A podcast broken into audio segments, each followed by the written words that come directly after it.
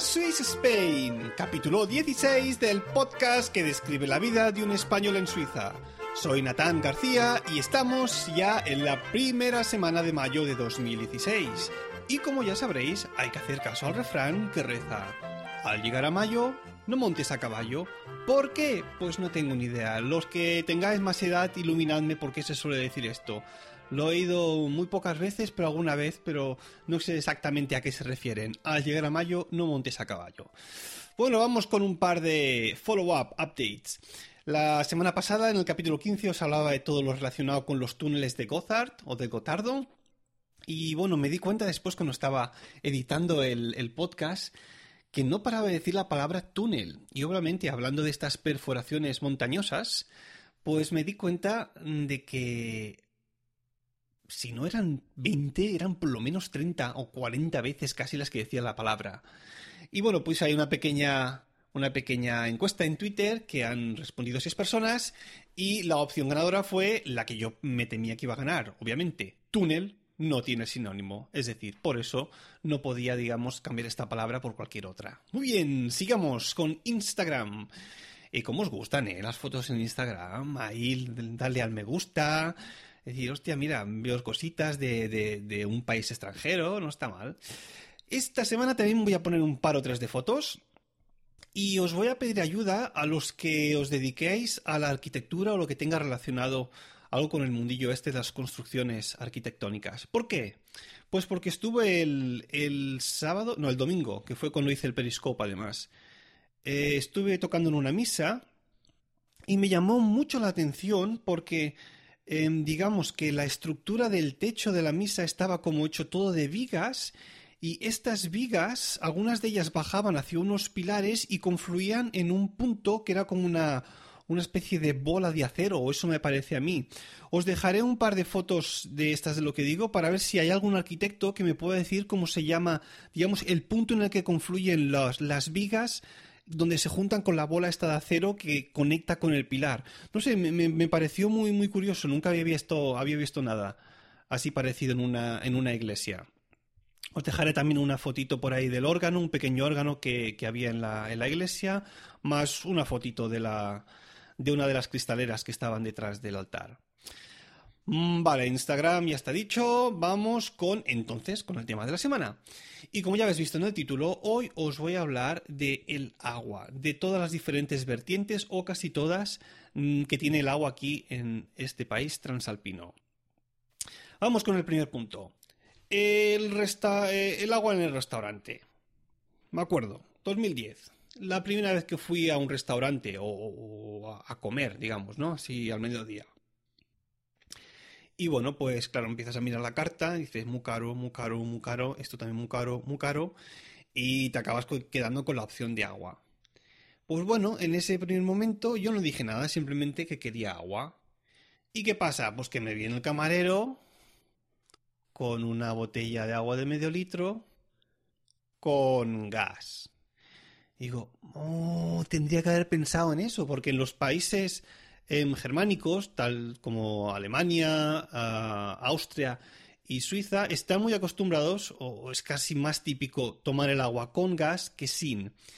Y bueno, más que nada que sepáis que si vas a un restaurante, especificad que queréis el agua sin gas, si es que la queréis sin gas, obviamente. Es decir, water without gas, si es que así lo queréis. Lo digo más que nada porque en España no estamos tan acostumbrados quizás, a no ser que vengamos de, cantones, de cantones decía, uy, de comunidades autónomas como por ejemplo Cataluña, donde allí se bebe un agua con gas llamada Vichy, el Vichy catalán. Pero bueno, a mí no es, que me guste mucho comer con, gas, es, es, digamos que es como, como beber gaseosa casi, ¿no? cuando te la bebes, yo por lo menos siento la, la sensación de que se te infla el estómago y bueno, pues te tiras ahí el, eructillo ese, así como disimulando, ¿no? Yo que se te infla la boca de, de, de, aire y después haces... por fuera, ¿no? Porque está, está feo hacerlo durante la comida. Pero bueno, no es algo que, que haya que hacer en, en público, digamos. Em, es posible que si os ven que soy, que soy Kiris, el camarero, pues ya os lo pregunten, ¿no? Eh, con o sin gas, pero si no, os dirán agua, vale, pues agua aquí es siempre con gas y entonces os van a traer agua con gas, que lo sepáis. Otro tema importante del agua en los restaurantes y es el tema del precio. A ver, todos sabemos que, los restaurantes hacen su negocio con las bebidas, ¿no? Es decir, los platos suelen ser a veces no muy caros, depende de dónde vayamos a comer, obviamente, pero donde te la clavan ahí y hasta el fondo suele ser con el tema de las bebidas. Y en este sentido, por ejemplo, a veces voy con mi pareja a un restaurante aquí en, en Zurich, un restaurante libanés que se llama Le Cedre, el Cedro, que se come muy, muy bien. Es decir, todo está buenísimo. las porciones un poco pequeñas, en mi opinión, pero vamos, que todo sabe muy bien.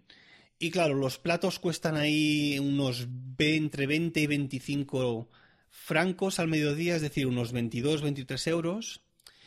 Y luego, claro, para beber, lo más barato que hay es agua. Pero claro, como ellos saben que tienen que tener un margen ahí eh, generoso de ganancias con el tema de las bebidas, pues un litro de agua sin gas, sin gas, el precio es de 11 francos suizos. Al cambio actual, 10 euros. 10 euros por una botella de un litro de agua. ¿Hemos vuelto locos o qué? Pero ojo, es que esto no pasa solo en este restaurante, sino que en otros muchos, ¿eh? Y si no está por ahí el precio. Claro, dicen, eh, vamos a hacer negocios sí o sí con las bebidas. Entonces, si se piden un litro de agua, van a vamos a cobrarles 11 francos. Y si se piden cualquier cosa de medio litro, pues el precio va a estar entre los 5 y los 6 francos. Es decir, que pidas lo que pidas, eh, vas a acabar pagando por medio litro de, líquido eh, unos 5 o 6 francos. Al cambio, pues unos 5 euros. Es decir, hay que ser consciente de que el precio de las bebidas aquí, pues es como va, es lo que hay. Eh, ¿qué, más, ¿Qué más os quería decir? Ah, sí, una práctica fea de algunos restaurantes a los que he ido, por si tienes un extra de sed, ¿no? Digamos, tú, has pedido algo para beber, eh, te has acabado ya esa, esa bebida y tienes más sed, pues a veces vas al lavabo, te lavas las manos o a lo que sea y después pegas un traguito de grifo, ¿no? Pues ¿qué hacen algunos restaurantes? Eh, lo que sería el, grifo, el del lavamanos, pues tienen una manera de, instalar el grifo que está muy, muy cerca. O sea, el grifo en sí es muy plano y está casi en contacto, o digamos unos pocos centímetros separado de lo que sería la, pila mismo del, lavabo.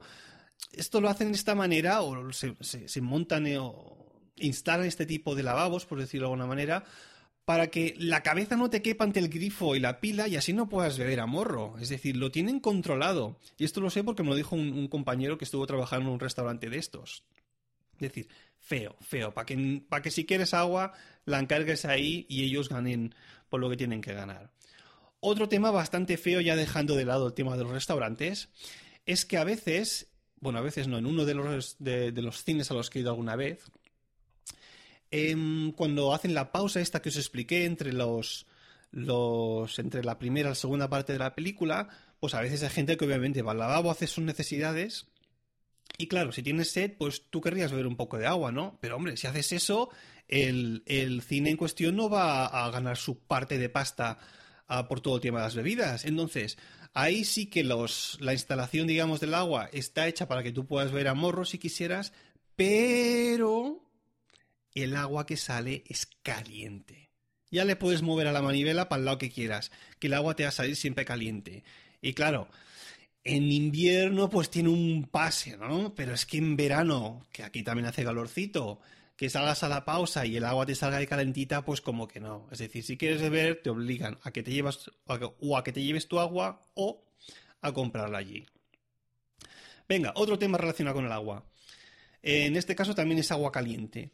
En las casas, en, Suiza, por lo menos en todas las que yo he vivido, y he estado en tres, estoy ahora en la tercera, cuando tú te vas a duchar, eh, ya bien sea por la mañana o por la noche, cuando quieres empezar la ducha con agua caliente, esta sale al cabo de 6, 7, 8 segundos como mucho. Es decir, tú dejas un poco el agua correr y al cabo de 8 segundos, aunque seas el primero que te duchas por la mañana a las 6 de la mañana, el agua sale caliente muy, muy rápido. Y esto me acuerdo cuando estuve viviendo en Barcelona, que allí, hostia, si me quería duchar por la mañana, pues dejas correr el agua y correr y correr y al final vos estás ahí un minuto perdiendo agua mientras estás sales fría, ¿eh? Es, algo a tener en cuenta. Aquí lo, tienen bastante controlado el tema.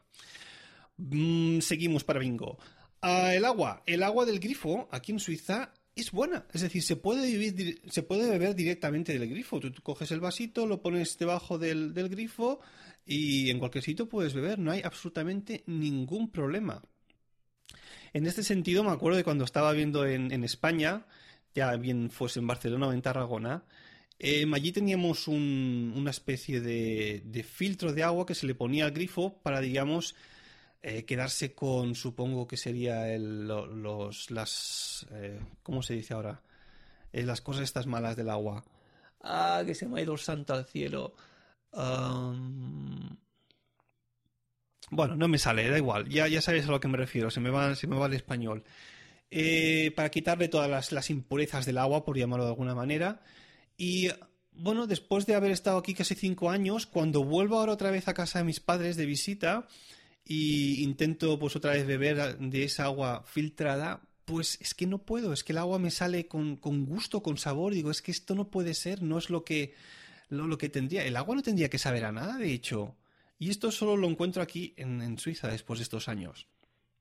De hecho, hace poco salió un estudio, em, de hecho, esta semana, de la Oficina Federal del, entorno que anunciaba que em, las, las eh, enfermedades eh, asociadas al agua son muy, muy raras en, Suiza.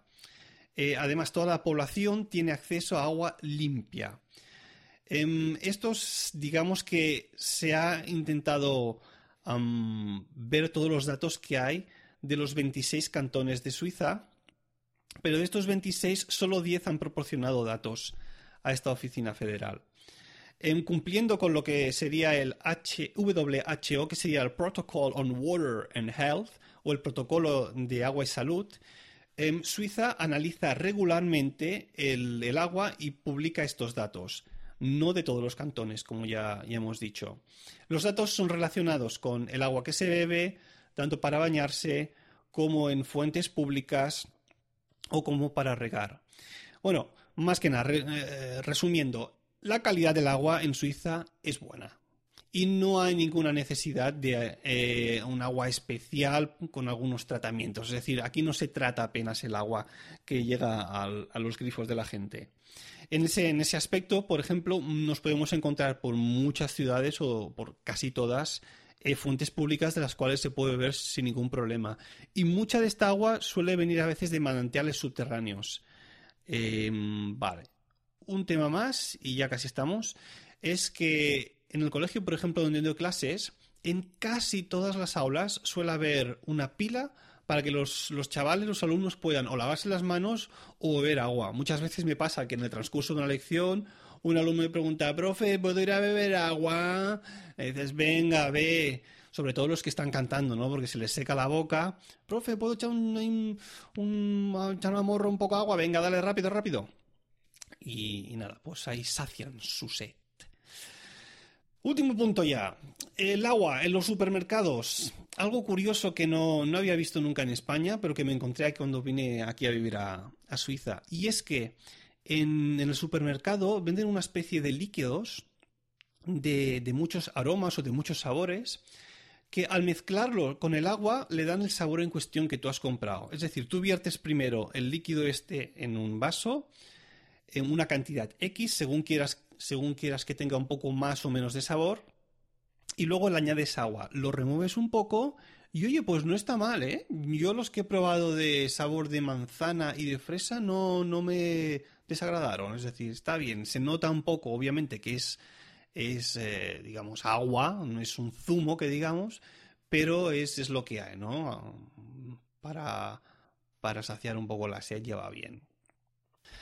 Más temas relacionados con el agua que no voy a tratar en este podcast. Por ejemplo, todo el tema de manantiales repartidos por todo Suiza, el tema de los ríos o lo que pasa en los lagos suizos, lo dejaré para un, capítulo aparte, que tampoco me quiero extender mucho. ¿eh? Hay entre 15 y 20 minutos, creo que es lo adecuado para el podcast.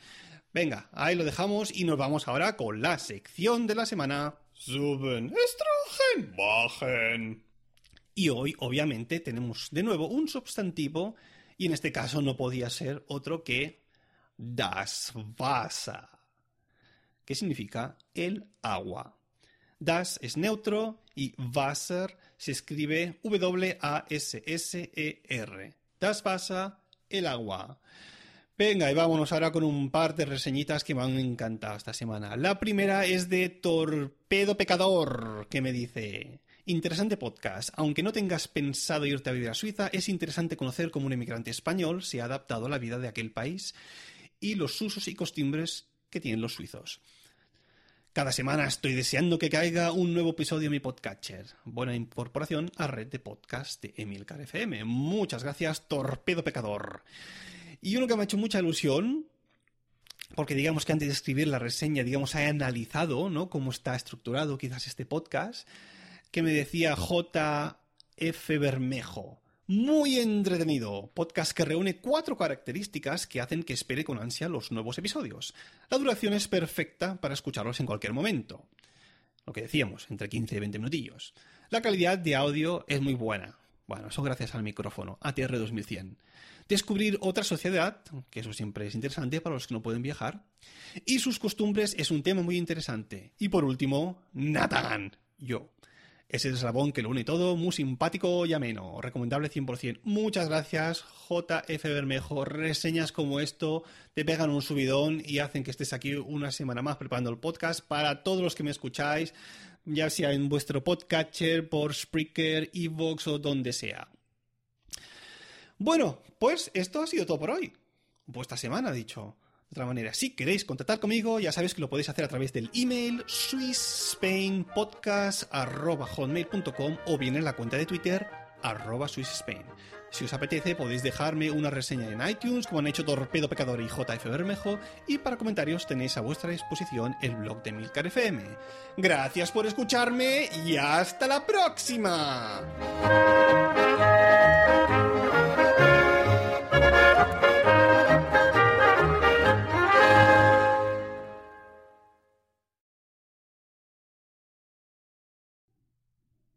Bueno, como no sabía lo que hacer ahora para el final este, pues mira, he, preparado cinco chistes muy cortos con la temática del podcast, el agua.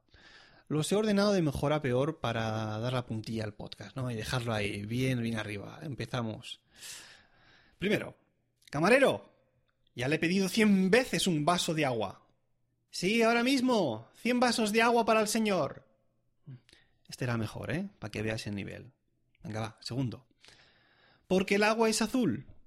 Porque los peces dicen blue, blue, blue. Mm, no comments. Tercero. Si metemos a Superman en el agua, ¿cómo sale? Oxidado. Es el hombre de acero. Siguiente. ¿Sabes por qué el agua es mala para la circulación? Porque cuando llueve hay demasiados accidentes. Y vamos con el último. ¿Cuál es la fórmula del agua bendita? H O.